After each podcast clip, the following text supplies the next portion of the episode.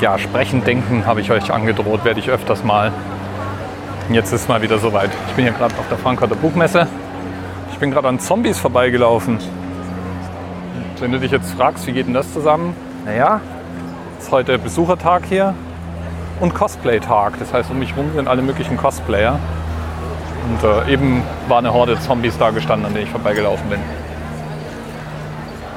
Ah, was habe ich hier heute gemacht? Also mal jenseits davon, dass natürlich die Frankfurter Buchmesse ein super Ziel ist, wenn man sich wie ich gerne mit Büchern beschäftigt. Ich war eingeladen, an einem Panel teilzunehmen und über Podcasts zu reden. Und es war spannend. Die Frage war, äh, oder das Thema des Panels war das Verlagswesen im Podcast-Rausch. Und eigentlich war das ein irreführender, ähm, irreführender Titel, weil eigentlich ist die Verlagsbranche gar nicht im Podcast-Rausch. Eher im Podcast-Koma. Anders formuliert, dafür, dass ja Nachrichtenmedien wie die FAZ, der Spiegel, die Zeit, die Süddeutsche und wer weiß ich nicht noch alles, alles Podcasting für sich entdecken, dafür ist das Verlagswesen irgendwie erstaunlich zurückhaltend.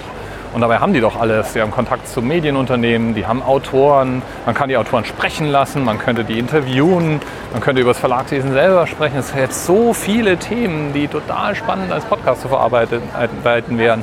Oder vielleicht auch Buchreihen als Podcast. Also ich kann mir zum Beispiel vorstellen, dass Lonely Planet einen supergeilen Reisepodcast abgeben könnte und so weiter und so weiter.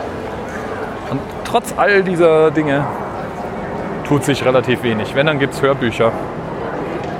Und das ist dann auch so, wenn es mal einen Podcast aus der Branche gibt, dann wird der von den Leuten in den, in den Hörbücherabteilungen gemacht. Und die machen das halt dann auch nicht podcastig.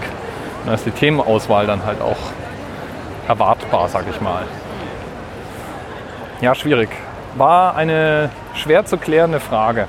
Aber geknüpft an diese Frage war dann auch das Thema, ist denn jetzt Podcasting schon wieder vorbei? Es gibt ja so ein paar Artikel, die man dieser Tage liest, darüber, dass der Podcast-Hype vorbei wäre und die Branche jetzt wieder sterben würde. Das liegt daran, weil in, gerade in den USA ein paar Unternehmen, die mit riesen Trara und Bohai zum Teil recht große Abteilungen hingestellt haben, um sich mit Podcasts zu beschäftigen, diese Abteilungen jetzt wieder einstellen. Und schon kommt, was sehr vorhersehbar ist, von denselben Leuten, die am Anfang den Hype herbeigeschrieben haben, jetzt die Welle an, der Hype ist vorbei, Podcasting ist tot Nachrichten.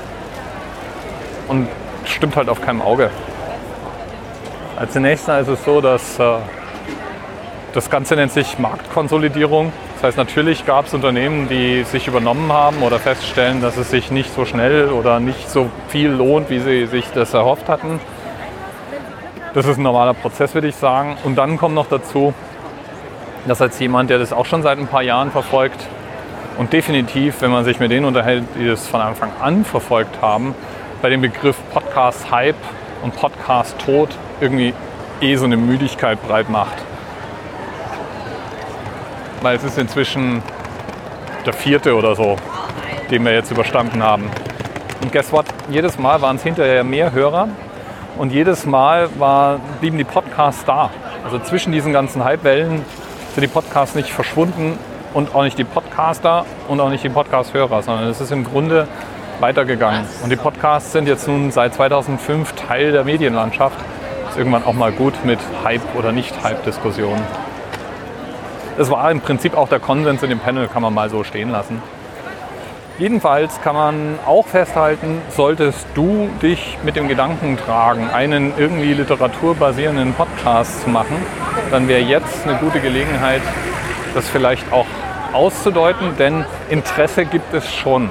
Also auch wenn die ganzen Verlage sich zurückhalten, gibt es eine Menge äh, Versuche, sich das Feld näher anzuschauen. Und ich glaube, da gibt es sowohl Geschäft zu machen für Leute, die da Dienste anbieten wollen, als auch interessante Formate, die man äh, schaffen kann. Also wie ich auch schon an anderer Stelle gesagt habe, es gibt so viele Film, Computerspiel, Podcasts, Comic-Podcasts da draußen. Eigentlich ist es erstaunlich, dass es nicht auch genauso viele Buch-Podcasts gibt. Äh, ich rede gerne über Bücher, die ich lese. Die Frage ist, warum, warum Leute das so wenig in Podcasts machen.